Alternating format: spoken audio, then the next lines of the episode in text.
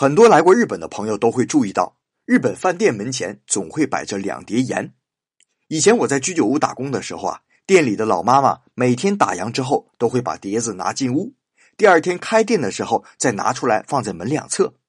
我就很好奇呀，问他这是什么意思啊？他说啊，这还是源自你们中国呢。据说以前有个皇帝特别好色，每天晚上就坐着洋车在后宫里转悠。洋车在哪个妃子门前停下，他就临幸谁。后宫的妃子为了争宠，就想了个招，在自己门前摆一碟盐，羊一舔盐就不走路了，这样皇帝就可以留在自己宫里了。无独有偶啊，日本古代也有盐可以辟邪除害这一说法，所以现在日本人家里还会摆一碟盐去晦气。饭店既想去晦气，又想招揽客人，那干脆就摆两碟盐，让他们各司其职了。